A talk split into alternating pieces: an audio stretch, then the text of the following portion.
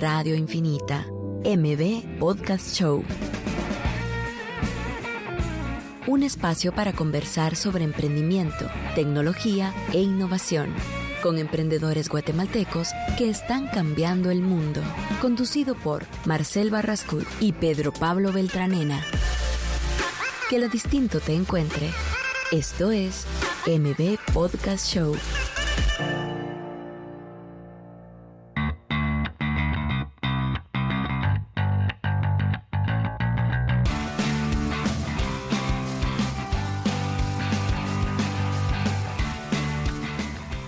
Todos, ya estamos en el episodio número 54 de M Podcast Show.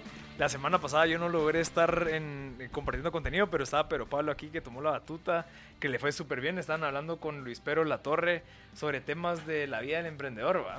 Que, que creo que fue súper valioso porque los dos han tenido una relación desde que comenzaron. Ahorita pues están construyendo más empresas y demás. ¿Qué, crees que fue lo más importante que se habló la semana pasada? Pues yo creo que una buena conclusión eh, fue el que así como se emprende hacia afuera en términos de negocios, ¿verdad? Y salir a buscar un mercado, también se emprende hacia adentro, hacia adentro con, en, refiriéndose a la personalidad, ¿verdad? O sea, uno de alguna manera se encuentra uno mismo también en este camino del emprendimiento. Eh, los retos que es descifrar sus virtudes, como también descifrar tus oscuridades. Entonces un poco de eso platicamos, de, de, cómo el camino de alguna manera de emprender tiene este tipo de retos también, ¿verdad? Porque también pasamos por, por épocas donde o la victoria nos agobia o inclusive la derrota también nos agobia. Entonces solo como igual a pesar de, de ser victoriosos o a pesar de estar en la derrota, como cómo mantener ese centro. Entonces creo que eso es fueron un poco las conclusiones. Bueno, el día de hoy tenemos a Marcos Venados, que es el fundador de Asti Desarrollos. Nos va a venir a compartir un poquito sobre qué es la trayectoria del emprendimiento. Ahorita pues tiene un inmóvil, bueno, constructora, desarrollador, desarrolladora, en donde nos va a compartir cuáles son los retos, un poco de información de la industria.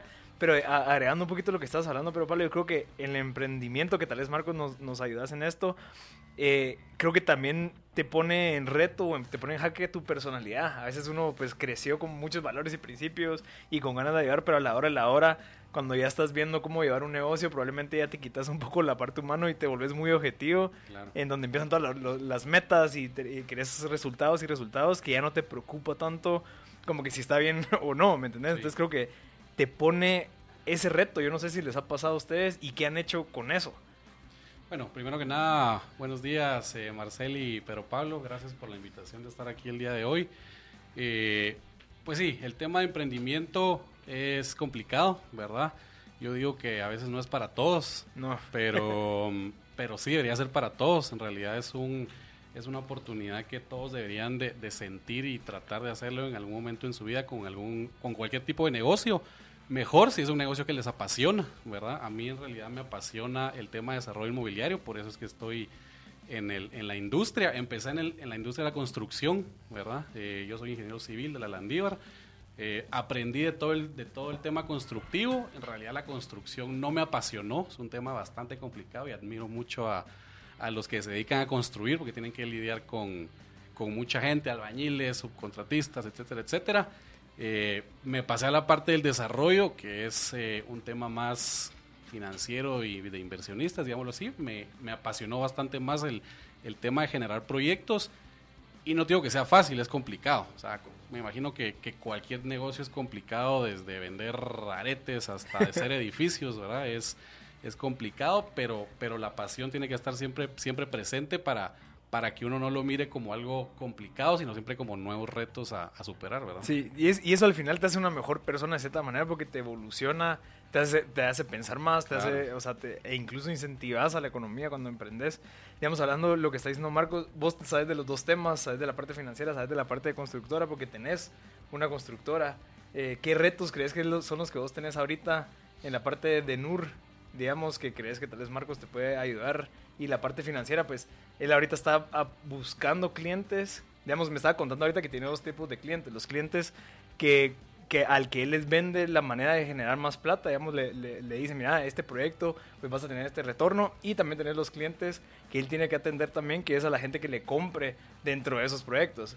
¿Vos qué pensás de eso? No, de lo que has estado yo, metido. un poco de lo que estabas hablando, yo mientras estabas hablando de la parte de desarrollo y de la parte de finanzas, Sí. eh, yo me imagino pensando un poco en la asociación a los parqueos o asociación a también a los espacios que se, que se ubican, ¿verdad? Eh, realmente cuando yo me imagino un parqueo que se está cobrando es como metros cúbi- cúbicos por quetzal, ¿va? Claro. O sea, básicamente al final eso termina siendo. Pero como esos metros cúbicos por quetzal son en el tiempo. Es decir, no solo es ahorita ese metro cúbico te cobró 10 pesos, ¿verdad? Sino Sí. no, es en el tiempo que representa.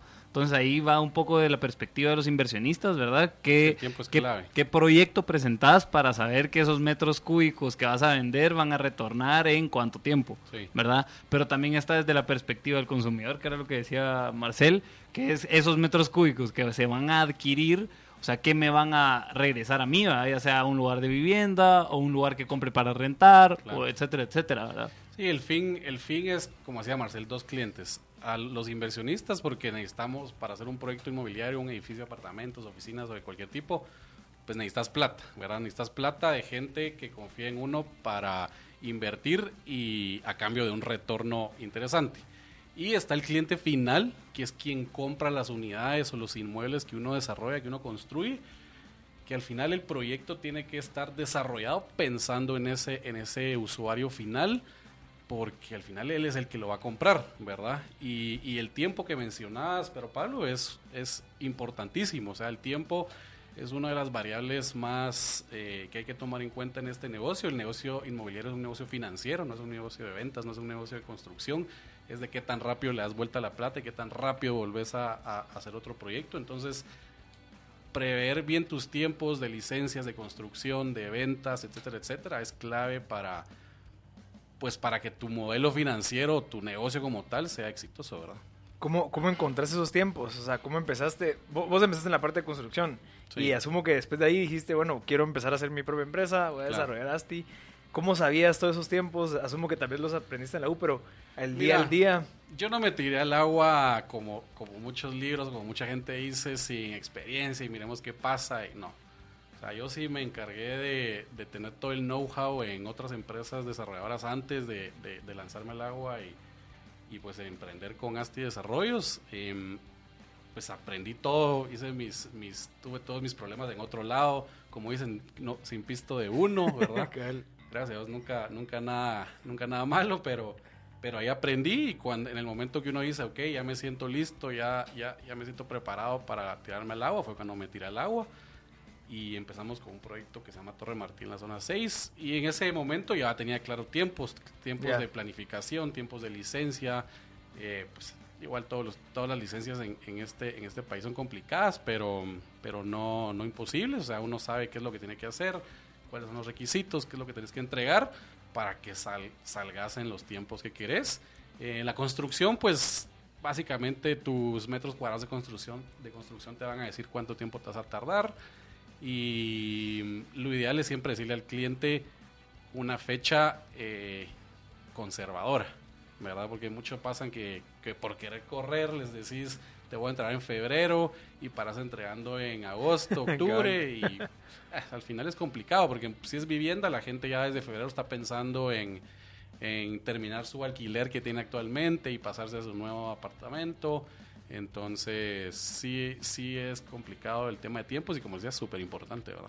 Sí, las famosas rayas del tigre que hemos hablado nosotros, que necesitas agarrar esa experiencia, porque estoy seguro que tus inversionistas o la gente que confió en vos vio tu experiencia antes y dijo, Claro. bueno, sí, sí está listo para que yo le confíe, no sé, Sí. esta cantidad de plata. No, seguro. Y, y, y- y es de presentar un proyecto bien armado, ¿verdad? No, no una hojita de Excel chiquita y, bueno, ni siquiera un Excel, pues una presentación, un estudio de mercado para convencer a la gente, eh, aparte de tu experiencia, pues tenés que tener datos comprobados, ¿verdad? Un estudio de mercado siempre es bueno, bueno que te corroboren todos tus supuestos de un modelo, todos los supuestos de mercado y poder de decirles, ok, esta es una ubicación eh, donde vas a lograr un proyecto extraordinario, pues, y, y tus retornos también van a ser extraordinarios. Mira, y ahora con respecto a lo de los proyectos, eh, obviamente tiene que haber precisamente un modelo de, de negocio, digamos, para Sí. hacer ese, ese proyecto. Ahora, con el auge que creo yo que es palpable porque la ciudad se está yendo para arriba y Claro. creo que era de predecirlo hace unos 10 años empezar a decir esta la concentración o la densidad poblacional va a empezar a Sí. ser a empezar a exigir irse Las para mismas arriba. normativas hacen que se densifique la ciudad. ¿verdad? Exacto, entonces como que hoy palpable es de que la ciudad se está yendo para arriba. Sí. Entonces hacer un proyecto en uy, parte de dos par- parte de dos cosas, va. Uno que sea competitivo con respecto a otro proyecto, ¿verdad? Y dos eh, que sea un proyecto que sea sostenible. Con la sostenibilidad me refiero a desde la movilidad del consumidor, es decir, el que te va a comprar el proyecto, o de que hay Sí. demasiados carros, o etcétera, etcétera. ¿Cómo, cómo también has planteado esa, esa, ese desarrollo? Pues como desarrollador lo que tenés que, lo que estás creando también es ciudad, Ajá. ¿verdad? Tenés que pensar, como, como decía, en tu usuario final. No querés que tu usuario final tenga una mal salida, no sé, un sótano y te incorpores a una calle donde vas a estar trabado. O sea, sí hay que pensar en todas esas cosas desde el inicio. Por lo mismo la planificación es, es clave. eh, en todo sentido, ¿verdad? Desde las finanzas, desde el modelo financiero, perdón, desde la arquitectura, todas las, la- las variables que uno tiene que tomar son, son claves para lograr hacer ciudad y que el proyecto sea eh, exitoso, no solo en preventa o en el proceso constructivo, sino hasta que, hasta que lo voten en 100 años y hagan algo más grande, pero o sea, sí, sí tenés que pensar en, en, en, en 100 años por lo menos de, de- de edificio en donde lo vas a hacer, ¿verdad?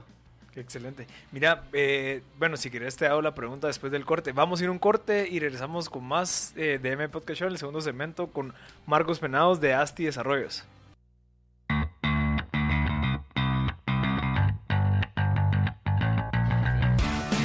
Ya estamos de vuelta en el segundo segmento de M Podcast Show. Les recordamos que aquí conversamos con emprendedores, innovadores líderes. En el día, el día de hoy traemos a un emprendedor en el área de desarrollo, Marcos Penados de Asti Desarrollos, que estamos ahorita pues platicando un poquito sobre el tema de la industria inmobiliaria, pero queremos entrar en, bueno, hablemos un poquito de cómo fue ese proceso de empezar a delegar dentro de tu empresa, porque ya tenés eh, cierto personal y todo, has crecido. Sí. ¿Hace cuánto comenzó Asti Desarrollos? Empezó a principios del 2016. Ok, hace tres, bueno, casi cuatro años. Sí. Y en, en esos cuatro años, ¿cuáles fueron los retos principales, digamos, que, que yo creo que a veces la gente entiende Sí. que emprender es fácil y que emprender es solo, bueno, hacer un negocio y crecer Claro. Mira, y el- construir. El primer sino- reto es tu primer proyecto, Ajá, ¿verdad? Si no tenés tu primer proyecto, no tenés cómo tirarte al agua. Pero de ahí los retos van cambiando, porque ya tenés, ya hiciste tu primer proyecto, vas en proceso, entonces vas a pensar, ¿y ahora qué voy a hacer? Tengo que hacer, sacar otro proyecto, entonces empieza otro estrés, tengo que sacar otro proyecto, tenemos que crecer. Y al final, pues todo emprendimiento, toda empresa la tenés que medir por el crecimiento que tenés. Tal vez no tanto por, por bueno, las ventas van, van ligadas, pero el crecimiento de, de, de personal, todo tipo de cosas son, son importantes para, para, para la empresa. Y pues ahorita vamos ya con varios proyectos y creo, creo que hemos crecido bastante y la idea pues seguir creciendo, ¿verdad? Y cabal, esa era una mi duda como desarrolladora. eh, ¿qué, qué desarrolladoras tenés vos de referencia como para saber, ah, va, Asti va a llegar aquí o a eso la quiero llevar? Entonces, o no sé si son referencias o qué milestones tenés, pues, ¿no? Hay distintos, distintos tipos de desarrolladoras. Hay family offices con, de- con desarrolladoras, eh, eh, de empresas enormes tipo Spectrum, digamos, que desarrolla de todo tipo, vivienda, centro comercial. Nuestra meta ahorita a mediano plazo no es ser la, una desarrolladora que hace centros comerciales de 70 mil metros cuadrados, sino la meta es tener dos, tres proyectos eh, de 90, 100 unidades de vivienda. No estamos enfocados ahorita en vivienda y, creo que con eso nosotros estamos tranquilos en poder aportar a la industria inmobiliaria y a Guatemala también en, en- en el crecimiento del país, ¿verdad? Entonces nuestra meta es dos, tres proyectos al simultáneos de una, una envergadura me- me- mediana, digamos, ¿verdad? Mira, en- y en estos cuatro, digamos, ahorita ya sabiendo qué es lo que querés lograr, cuando empezaste tu primer proyecto, ¿cómo fue que planteaste todo? O sea, sabiendo el riesgo que conlleva, dijiste, bueno, ¿cómo sé si estoy seguro si este proyecto, cuáles son las Ah, variables que tenías que tomar en año. cuenta? O sea, Investigando año y haciendo- vueltas y ya, bueno, tal vez seis meses, seis meses dándole vueltas, teníamos la oportunidad del terreno, eh, hacerle números al terreno, el terreno pues era en la zona 6, eh, a 3 o 4 cuadros de donde hubo un hundimiento hace 12, 15 años, Eh, yo sabía que era una zona que no tenía vivienda vertical, sabía pues ese, olfato de que era, sabía que iba a ser un éxito, pero, pero pues nadie creía. Entonces hicimos el modelo de negocio, hicimos el estudio de mercado y salimos a buscar a, los inversionistas, ¿verdad? Y pasé otros seis meses donde la gente me bateaba y decía, no hombre, qué zona más fea, ¿cómo, cómo, cómo crees que vas a desarrollar un proyecto ahí? Em, pero al final era una zona virgen de vivienda vertical y es la era la tercera es la tercera zona más poblada de Guatemala.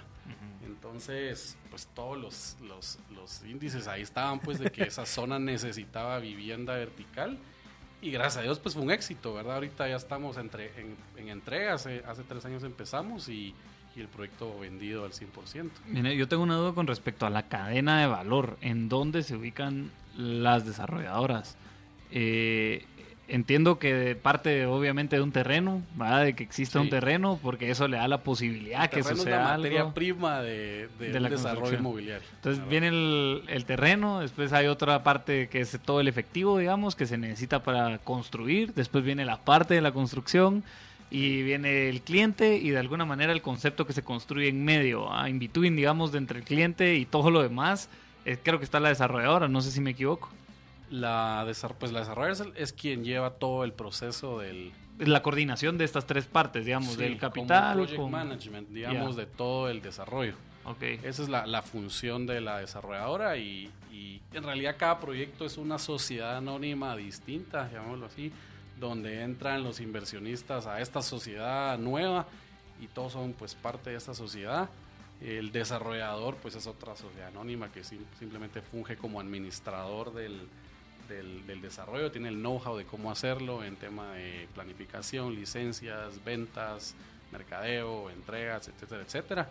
Y pues sí, como decías, el terreno es la materia prima, o sea, sin terreno no, no puedes hacer nada. Em, es como que quisieras hacer hamburguesas sin pan. ¿no? o sea, no es una hamburguesa, necesitas la, la, la, tierra y de ahí parte todo, o sea, tierra, dinero, concepto y de ahí así que empezar a contratar que arquitectura, que toda la parte de planificación, arquitectura, estructuras, hidrosanitario, eléctrico, eh, instalaciones mecánicas, etcétera, etcétera. Pasas a la parte de licencias, que es donde ya todo lo que planificaste con tus especialistas, pues lo metes a que te lo apruebe la, la, municipalidad en donde estés o todas las entidades gubernamentales que uno tiene que ingresar expediente, como el Ministerio de Ambiente, Aeronáutica Civil, eh, la Conred, etcétera, etcétera. Y pues todos te dan tu permiso de decir, ok, tu proyecto es viable, si está bien en planos. Em, y la municipalidad te extiende ya una licencia de construcción y tenés ya un constructor que empieza a echar punta, que es una, una pieza clave también la constructora en este, en este negocio, porque em, si no, si no tenés una buena constructora, puede ser que quedes mal con tu cliente, o puede ser que tengas en tiempos o en garantías a futuro, que es un tema crítico también. Si vos dejas una fuga que nadie la mira en medio de un muro, te va a generar un problema en un año y ¿quién lo va a tener que pagar? El desarrollador, ¿verdad? Es el que tiene que hacerse cargo de, de todos los problemas que uno, uno deja, pues porque al final ante el cliente uno es la cara. Mira, entonces hay tres, tres cosas principales. Está la parte de la, inversionista, la parte del desarrollo, está la parte de la construcción y está la parte de la inmobiliaria. Sí. Ese sería como que los cuatro como que stakeholders de, toda la, de, de todo el proceso. O sea, quién te da la plata, quién la desarrolla, quién la construye y quién lo vende. Sí. Interesante. Ah, bueno, ajá, ese es el mío. Entonces, en la sociedad, suponete, quién, depende cómo se den las negociaciones y, y estoy seguro que cada cada parte tiene su, o sea, cada terreno o cada materia prima inicial, cada proyecto tiene varía, ¿verdad? Pero tal vez cuáles son las good practices que se que sí se hacen con respecto a se deja accionista a alguien del terreno o preferiblemente se le compra o en la parte del cash eh, se te se presta ese dinero o si entras como accionista con retornos. Me explico, o sea, como que de cada una de esas de estas personas que acabas de mencionar, ¿cuáles serían esas good practices? Mira, al final creo que depende. Depende de, qué tipo de desarrollador sos y con quién estás eh, queriéndote asociar. Yo creo que igual a todos los socios es, es complicado asociarse con alguien que no conoces. Así como hoy puede ser amigos, mañana ya no tanto. Entonces, si el de la tierra casi, el de la tierra casi siempre es alguien que no conoces, entonces hay formas de, de, de meterlo al proyecto sin que tenga toma de decisión, digámoslo así. Puedes tener allá estructuras de, de, alguna holding para tener un acuerdo de accionistas donde sí normas bien toda la toma de decisiones, pero como financieramente lo ideal es que el terreno vaya aportado, ¿verdad? Porque ¿qué quiere decir eso? Que no tenés que desembolsar ese montón de cash al inicio, sino el, tu cash va solo para el desarrollo del proyecto, para la planificación. Eh, también hay muchas empresas o inmobiliarias, arquitectos que quieren eh, aportar su trabajo, ¿verdad? Como, como canje, con apartamentos o quieren ser parte de obtener retornos del proyecto. También uno decide como desarrollador si sí te acepto o no te acepto.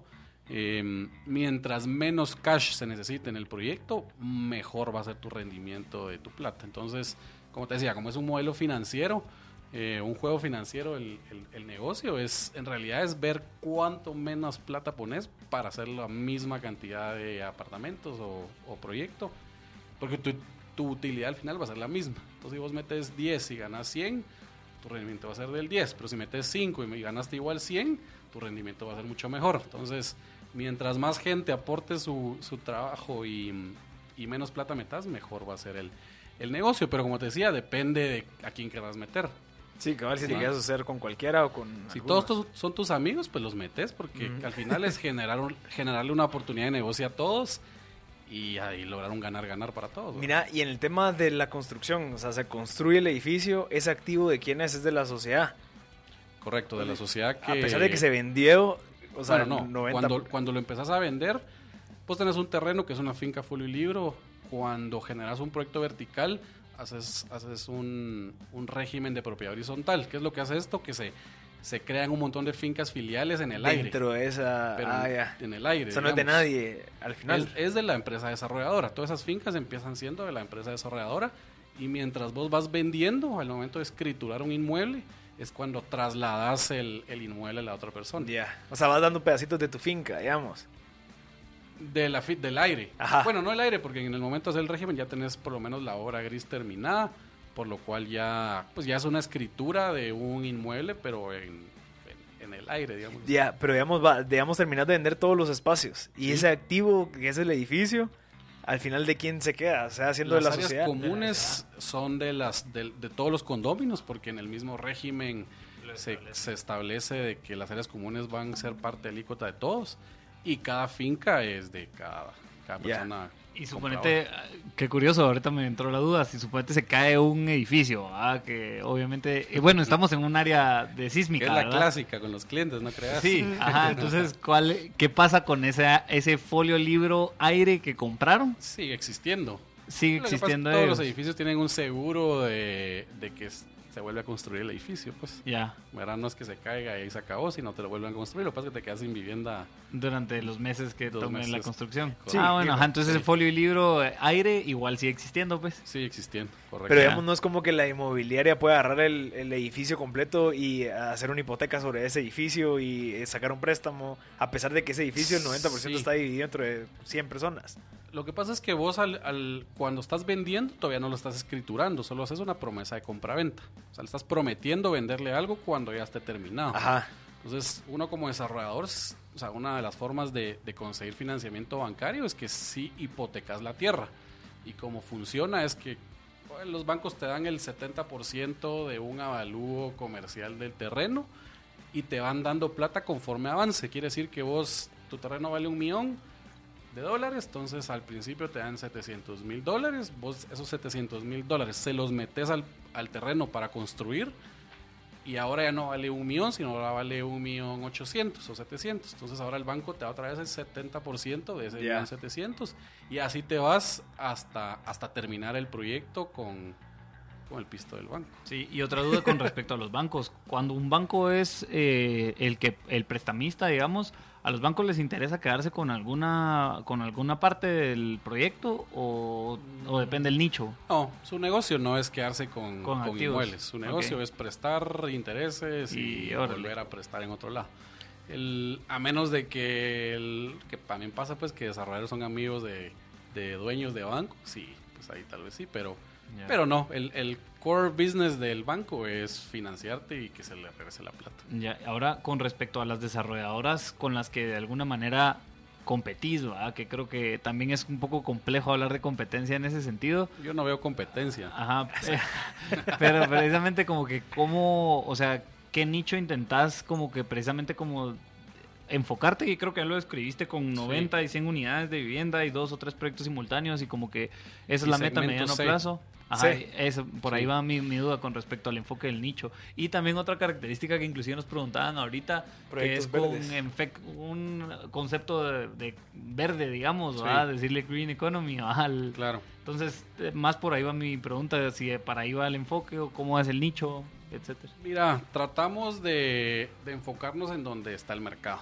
Ujú. ¿verdad? O sea, si, si, si desarrollas productos de no, no hay mercado y vas a tener el edificio parado un montón de tiempo. Entonces, el segmento C es el, el, el CS menos, o sea, más está, está toda la clase trabajadora de Guatemala que tiene plata para invertir en su vivienda. Y la vivienda es un el sueño más grande de, cada familia, poder tener su espacio propio y vivir ya en, pues, en un apartamento ya sin tanto, tanto tráfico, ¿verdad? Entonces sí, nuestra, nuestra, nuestro objetivo es clase C, C menos, ¿verdad? Que es donde la vivienda se necesita, ¿verdad? Clase B no me gusta a mí mucho. Para empezar hay una sobreoferta de, de, de productos clase B y, y pues ya no ya la demanda está, está casi, casi Saturada. Sí. Interesante. Bueno, mira Marcos, si quieres nos seguís contando en el próximo segmento. Vamos a ir al segundo corte y regresamos con más M Podcast Show.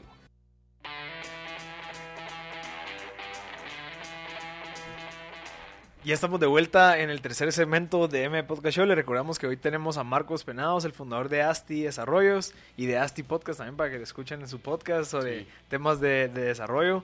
Eh, estamos hablando de una pregunta que, que estaba haciendo Pedro Pablo, de que cuál era el nicho que buscaba Asti Desarrollos. Marco comentó que era segmento C, porque piensa que el segmento B ya está saturado. Pero la otra parte de la pregunta de Pedro Pablo era qué tan fácil o difícil sería desarrollar proyectos de construcción que integren el concepto de arquitectura verde en Guatemala. ¿Qué piensas de eso? Mira, ya hay bastantes proyectos en Guatemala con arquitectura verde. Más que todo son proyectos pensados en, en obtener certificaciones eh, internacionales como es LEED, como es EDGE. Em, más que todo está enfocado en, en el uso de oficina, productos de oficina. ¿Por qué?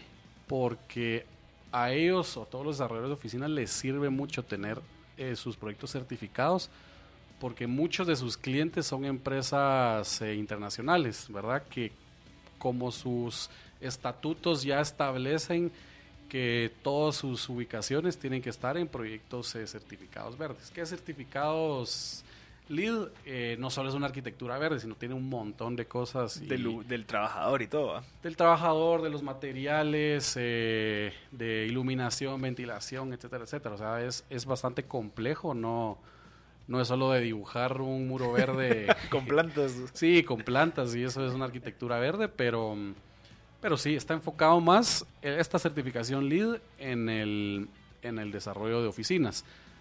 Hay una certificación que es bastante nueva y mucho más eh, accesible a los desarrolladores, que es una certificación Edge, se llama. Esta también aplica para, para vivienda. Y yo creo que poco a poco el mercado va a ir exigiendo este tipo de, de soluciones, no solo porque, porque la gente, o sea, la- la- la- las ventas lo piden, sino el medio ambiente lo va a ir, También. lo va necesitando. ¿verdad? Sí, sí, digamos, también, bueno, yo lo que veo de que también parte, y que puede ser que, como tú decías, que el cliente de estas empresas tiene como parte de su responsabilidad social, es de que todos sus, consumidores, sus proveedores Sí. o acreedores sean de que tengan oficinas líder. Entonces lo que Correcto. hace de que toda la gente que a él le da dinero tiene que estar ayudando al medio ambiente y a sus Sí. empleados. Entonces se crea como esa cadenita para abajo. Y es algo que el mismo desarrollador aquí en Guate podría exigir a todos sus proveedores. Lo que pasa es que sí se podría encarecer bastante Ajá. si no hay una economía a escala en cierta cosa, como decir el tabla yeso, quiero que mi proyecto tabla yeso sea certificado trabaje bajo tales normas verdes. Si no existe algo así, te lo pueden hacer, pero va a ser tal vez el doble caro. Sí. Entonces... No, y esa certificación vale como 30 mil dólares, si no estoy mal. O sea, sí es cara esa certificación líder.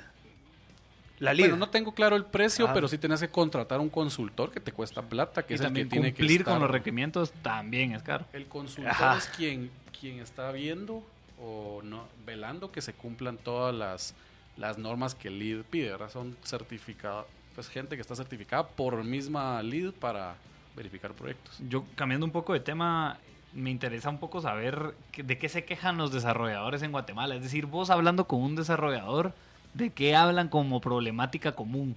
Eh, ¿Están hablando de trámites o de proveedores o de inversionistas? ¿Cuál es, o de vehículos legales? ¿Cuál es, esa, cuál, es, ¿Cuál es esa queja entre, entre desarrolladores? Yo creo que la queja más común siempre van a ser los trámites de, de licencias, ¿verdad? Pues gracias a Dios en la municipalidad de Guatemala se ha vuelto ya un proceso bastante, bastante estándar y bastante eh, normal, donde si ya tenés las, o sea, tenés las reglas claras y si sabes cumplirlas, no tendría por qué costarte tanto tramitar una licencia. Obviamente siempre hay factores todavía de, en- tal vez en alguna otra entidad donde dependes de alguna persona que tenga el tiempo de revisar tu expediente y probablemente tienes 150 expedientes y lo tiene en cola y si no lo estás molestando de alguna forma no, no, no se apura. Pero, como te digo, Municipalidad de Guate creo que no es tan complicado, están todas las reglas claras y solo es de seguirlas. Te salís ya fuera de Guatemala y tal vez se vuelve un poco más complicado. De la ciudad de Guatemala. Sí, porque ya entras a, a temas donde el consejo decide y hasta entran temas de corrupción, digamos, ¿verdad? Que si no, no, no, no les das algo, no, te, no, no se apuran con tu expediente. Entonces, creería yo que el trámite de licencias eh, es, es, es donde más se quejan. Obviamente nos quejamos de todo, pues, porque cuando platicamos uno con otro, no Buscan solo, ahí no que- solo contás lo bueno, sino también todo donde estás trabado para... Va, pero una de las cosas que me estás diciendo era la parte de la delegación, digamos en la parte de ventas, que es bien complejo. O sea, ¿cómo delegaste todo ese proceso de que vos lo hacías cuando empezaste, que dijiste, bueno, sí, quiero empezar a, a- a crecer, necesito delegar todo este conocimiento que yo tengo?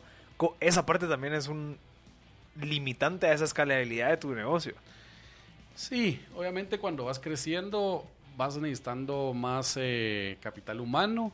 Obviamente la gente que, que va entrando con vos está, está con, em, pues tal vez su forma de trabajar, su forma de ser es distinta a la tuya, viene de otras empresas Claro. donde lo, lo hacían de distinta manera.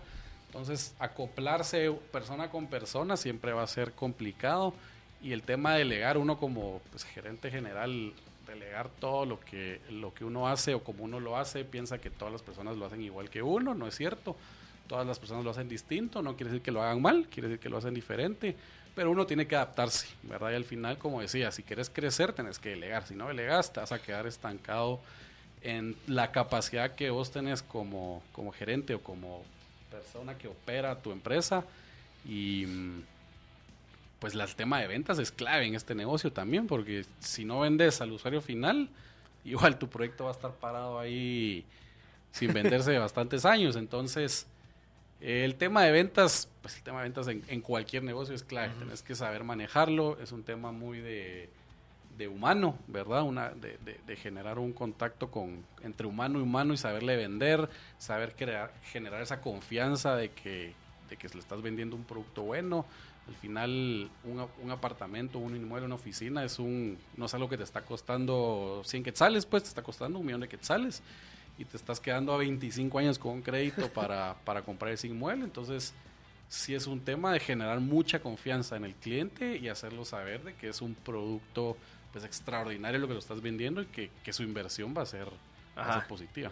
¿Y ahorita cómo vas con ese proceso? Si no estoy mal, vi una foto en LinkedIn que tenías como a ocho personas que ya trabajan contigo, que lo estás capacitando en la parte de ventas.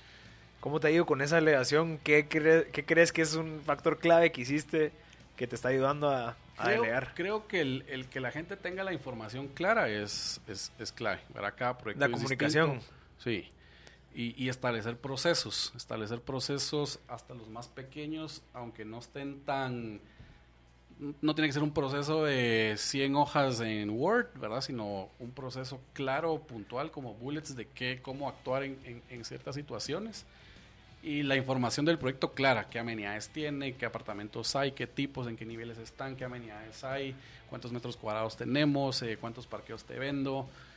La seguridad que genera ese, ese vendedor a la hora de hablarle a un cliente y de saber la información es clave también, porque si no sabes ni qué le estás vendiendo, te va a ir mal. Y también si no crees en tu producto, ¿verdad? puede ser que esos vendedores digan, ah, esto, esto que estoy vendiendo está muy caro desde, ahí, con eso. desde ahí vas, vas en picada porque ese, ese cuate no va a vender nada porque no, no, no crees en tu producto, pues, y no puedes vender algo en lo que no creas. Ya, yo tenía otra duda, bueno, no es duda, pero tal vez es conversación de, con respecto a la inversión. La inversión de, o sea, al final las personas que están yendo a comprar un apartamento, eh, lo ven como una perspectiva de inversión o para netamente una vivienda, ¿verdad? Entonces, eh, en Guatemala, y creo que hemos hablado bastantes veces con Marcel en el segmento de aquí, con personas inclusive de otras industrias o de fondos de inversión enfocados en inversión riesgo, enfocados en otro tipo de segmento para la inversión. Eh, inclusive creemos que muchas de las inversiones las personas no, no se atreven a hacer inversiones en otros lugares, como en una empresa que te pueda dar un retorno, en un modelo de negocio nuevo, etcétera, etcétera, ¿verdad? Entonces, eh, ir a invertir en un apartamento, pues al final estás comprando ya sea un libro folio aire o libro folio finca, ¿verdad? Eso es lo que estás comprando y es un activo de alguna manera va a tener plusvalía o no. Eh, entonces es safe, ¿va? Y creo que también va un poco con el tema cultural, también ese hecho. Que no estamos comprando cosas de más riesgo, sino que prefiero ir a lo seguro. Pues en Guatemala no hay tanta opción. Por eso es que la inversión en activos inmobiliarios es de bajo riesgo, como decís. Y la gente lo hace porque también no tiene la opción de venir y que hayan fondos de inversión que te den un rendimiento tanto y vas a decir, voy a meter tanto en inmuebles, voy a meter tanto en un fondo de inversión o voy a meterme a la bolsa a, invertir para especular ahí algo mejor. Eh, no, no existe eso. Aquí en Guatemala la persona normal tiene o el banco o inmuebles, ¿verdad? Tal vez algún su, propio negocio, si tiene, puede ser otra, otra, otra oportunidad de inversión, pero, pero más riesgosa también, ¿verdad? Entonces, lo menos riesgoso, pues, todavía es el banco, que te da una nada de rendimiento. Los inmuebles, una vivienda igual, el, retorno es proporcional al, riesgo. Entonces, el, tener una vivienda, eh, yo lo veo bastante bajo riesgo porque las rentas siempre existen, ya sea que lo querés rentar rápido, pues le bajas un poquito el precio, o, le querés ganar más, le subís un poco. Los rendimientos van entre un 4 a un 6% de anual dependiendo de la zona. Pero el inversionista que quiere especular y ganar más es el que compra en planos, ¿verdad? Vos compras un apartamento un inmueble, una oficina en planos donde vos sabes que vas, estás comprando 10, 15% más bajo del precio que va a estar cuando ya el proyecto esté terminado. Entonces vos compras a ese precio, te lo entregan, lo rentas y en el momento lo vendes, ese tu retorno del 6% anual se va a volver del 11-18% anual por esa plusvalía que te generó el desarrollador por comprar en planos. Al final, el negocio del, inversionista de apartamentos especulativo, llamémoslo así, es comprar en planos, no comprar con un proyecto que ya esté terminado, porque ahí la única plusvalía que le vas a generar es la que tal vez el mercado mismo va a generar anualmente, pero no va a ser un, un número no va a ser un 15, 18%, pues. Sí, básicamente comprar en planos, vender cuando se entreguen, cosas así. Correcto. Ya, eh, creo que eso también, pues, soluciona bastante mi duda y desde la perspectiva de inversionista inmobiliario, creo que por ahí va el juego, ¿verdad? Seguro. Ahora, eh, desde la perspectiva, ahora ya creo que vamos a ir a un corte. Vamos a, vamos a un corte y regresamos con el último segmento con Marcos Penados de Asti Desarrollos.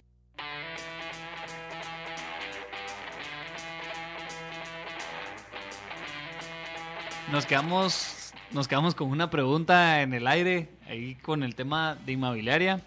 Eh, aquí tenemos a Marcos Penados y estamos con Marcel hablando de la industria inmobiliaria. Estamos hablando un poco de los inversionistas y de que si alguien quiere, pues, de alguna manera especular con inversiones desde la perspectiva inmobiliaria, pues la jugada es comprar en planos, ¿va? Mucha. Entonces, eh, estar atentos con ellos, buenos proyectos y calcular bien cómo va a rendir ese proyecto en la medida que se construye. Y antes de entregarlo, vender. Ahora, desde la perspectiva de la cantidad de personas que están haciendo esto como un mercado generalizado, ¿verdad? O sea, como ahí va, habíamos hablado, hay muchos edificios, hay muchas tal, tal cosas. como que qué riesgos pueden haber, ahí creo que es un tema bastante conversado, el de la burbuja o estos temas. Eh, entonces, ¿qué riesgos desde, como desde la perspectiva desarrolladora has visto en el largo plazo o, qué pensas de ello? Mira, la inversión en un proyecto al final depende del tipo de proyecto, pero va a andar entre un 20-40% de tu proyecto va a ser inversionistas, el resto va a ser usuario final.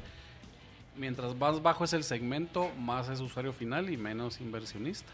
¿verdad? No le, al inversionista, y no entiendo por qué, porque no, sé no le atrae tanto comprar una vivienda que le cueste 500 mil quetzales, que va a tener una renta de 2.500, 3.000 quetzales al mes, que al final es una renta segura, porque esos clientes paran siendo eh, los largo plazo. a largo plazo y los que mejor te pagan, porque saben que si no, en cualquier momento los, los echas y se quedan sin casa, ¿verdad?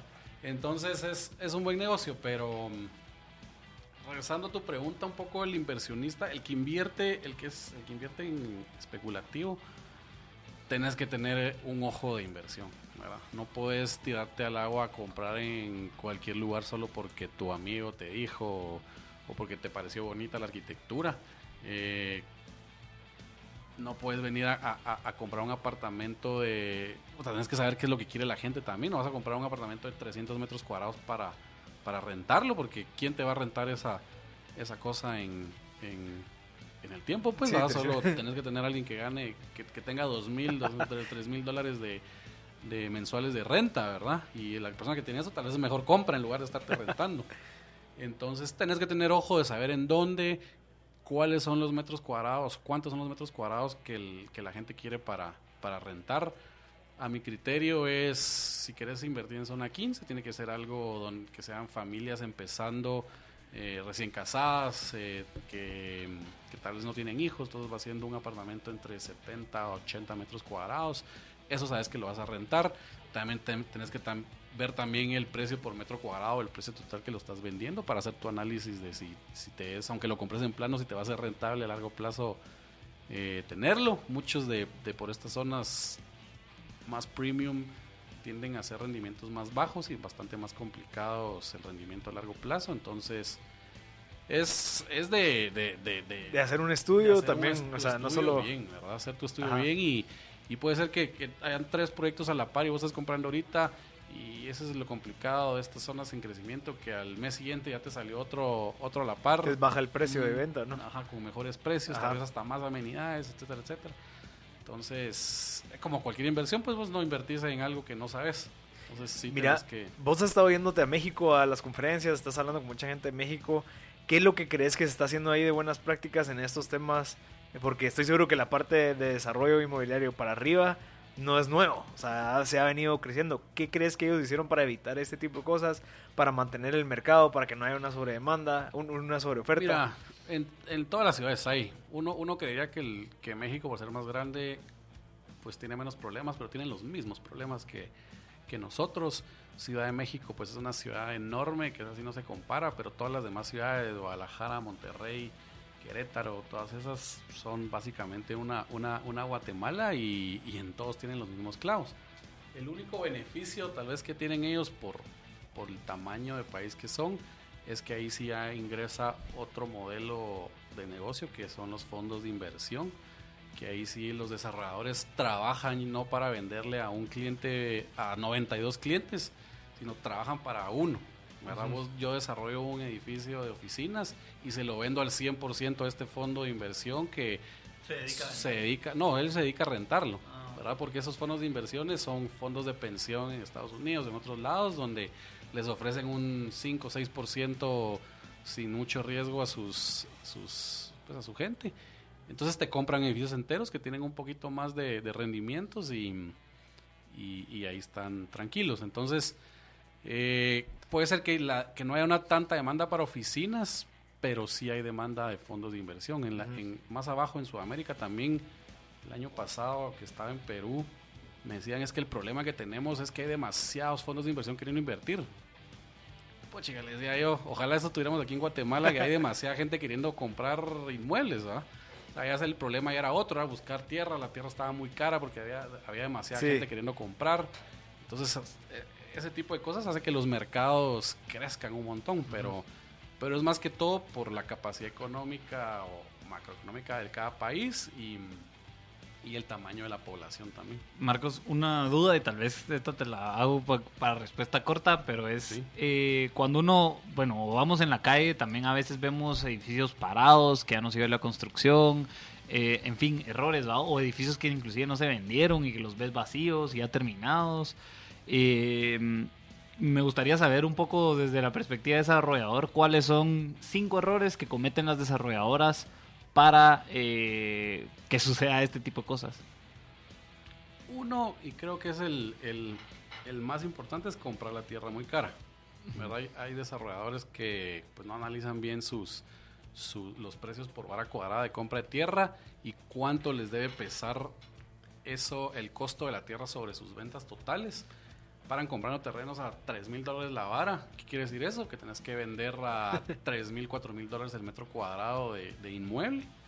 ¿Y qué, qué haces? Que tu, pues tu mercado se vuelve tan pequeño que vas a pasar años y años vendiendo. Entonces terminas el edificio y vacío porque no lo has vendido, ¿verdad? Ese creo que es el error más grande.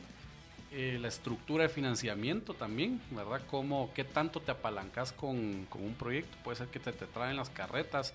Si haces esto que te dije de comprar tierra cara, no vendes y aparte estás apalancado al 80%, el costo financiero te empieza a comer, comer, comer. Vos no vendes, no vendes. Si vos ya terminaste de construir, tu utilidad se, va, se le va al banco en, en costos financieros, ¿verdad? Em, mala distribución, o sea, no saber a qué, cuál es tu, tu mercado objetivo, a quién le estás vendiendo. Vos podés, o sea, estás en una zona, eh, zona 18, no te vas a ir a meter en un edificio de oficinas, pues un, ejemplo, ¿ah? sino vas a ir a hacer apartamentos de lo que el mercado puede pagar ahí, que son 40, 60 metros cuadrados. Entonces, no tener un estudio de mercado, no saber qué es lo que el cliente quiere, creo que es un error garrafal y probablemente un, un buen, un buen punto para un fracaso en un proyecto. Eh, una mala conceptualización también, o sea, si, si estás... Todo proyecto tiene una, una vida, algo, un concepto atrás y que si no le pegaste a, a lo, a lo que tu mercado quiere o que a lo que la zona quiere, también te puede, te puede ocasionar un fracaso, aunque todas esas cosas son bien dinámicas como cualquier negocio, porque vos vas viendo qué te, qué te funciona y qué no te funciona, y si es algo como concepto lo que tienes que cambiar, pues lo vas, lo cambias en el, en el, En el transcurso del en el diseño. transcurso del, del diseño del proyecto. Y por eso es que el desarrollador tiene que tener el know-how y saber en qué momento cambiar, saber en qué momen- momento modificar ciertas variables de tus supuestos que ya viste desde un inicio y ver que tu proyecto sea un éxito. Interesante. Mira, Marcos, eh, para ir terminando, ¿vos nos recomendarías o a, quién, a qué tipo de perfil le recomendarías antes de meterse a invertir en un apartamento, alquilarlo? Porque está ese dilema siempre de que salga alquilo o compro, porque toda, toda la gente me dice que compre porque es una buena inversión, pero al final, ¿qué tan bien o qué tan rentable me sale a mí una persona que, que está en un promedio de un nivel socioeconómico B menos, C más, Mira, eh, me- que, que, que la costumbre social es comprar? Y que ya tienes apartamento y te quedas 25 años pagándolo. dependiendo de qué oportunidades tenés para tu plata, ¿Ok? ¿verdad? Porque, yo te soy sincero, yo, yo no compro vivienda para vivir. O sea, yo rento. ¿Y por qué? Porque tengo la oportunidad de meterla de más plata. O sea, en lugar de estar pagando un enganche de 20%, 100 mil dólares o 100 mil dólares, mejor los meto en mis proyectos. Ya. Porque yo sé que ahí me van a rendir un 20 y pico por ciento. Y comprar una casa para vivir, en realidad, solo es un activo, pero es un pasivo al mismo tiempo. Ajá, es, una, es un pasivo contable. Correcto. Entonces, eh, dependiendo, si no tenés, si no tenés dónde invertirlo, te digo, es mejor tenerlo en un inmueble, en una casa, porque es una forma de ahorro también y quiera que no, ese nunca va a perder eh, valor y es más, va a generar plusvalía. Entonces, Pero un ten- rendimiento, rendimiento, rendimiento ac- aceptable. aceptable. Correcto. Pero si tenés la oportunidad de meterlo en otro lado, yo te diría mejor Depende de tu costo oportunidad. depende de tu costo. Ajá, si oportunidad. tenés, digamos, una empresa, algo Sí. que, que te están ofreciendo que te más porcentaje que el de comprar un apartamento, mejor. O sea, hacer eso. Pero si no Correcto. tenés nada y Si no preferís... tenés nada, mejor lo tenés ahí, Ajá, más ya seguro. ¿verdad? Interesante. Mira, y para ir terminando, ¿algún consejo que le quieras dar a, cu- a aquellas personas que quieren empezar alguna desarrolladora, eh, que quieren emprender en la parte de desarrollo, que están pensando? ¿Qué les recomendarías? Pues ahorita, bueno, yo actualmente soy el presidente de la Asociación de Desarrolladores Inmobiliarios y acabamos de iniciar un diplomado en desarrollo inmobiliario. Llevamos ya un mes y medio, pues yo los invito a, a que si quieren meterse al- a la industria y al negocio, pues primero capacitarse, saber bien qué es lo que tienen que hacer, saber todas las, las especialidades o industrias que abarca el desarrollo inmobiliario y pues ahorita ya vamos empezando, pero en marzo creo que empezaríamos la, la, promoción 2 del, del, del, diplomado y por ahí capacitarse, saber bien qué es lo que tienen que hacer para, pues, para hacerlo bien, ¿verdad? Para contactarte, para buscarte, ¿dónde, ¿en qué redes? y el podcast también para que la gente lo escuche. Sí, aprovecho para divulgar mi, mi podcast. Asti Podcast es un podcast dedicado al desarrollo inmobiliario. Entrevistas a personas especialistas en, en su ámbito y tratando de generarles valor a todos con información que no tienen en el día a día. Y pues conmigo cualquier cosa es a mi correo electrónico mpenados.astidesarrollos.com eh, redes Asti Instagram y Facebook Asti Desarrollos personal no tengo, que es familiar. bueno, y también inversionistas, si se quieren acercar a vos para ver algún posible proyecto, mpenados.astidesarrollos.com. Sí, a mi correo electrónico. Perfecto. Eh, Marcos, muchas gracias por tu tiempo y este fue otro segmento de M Podcast Show.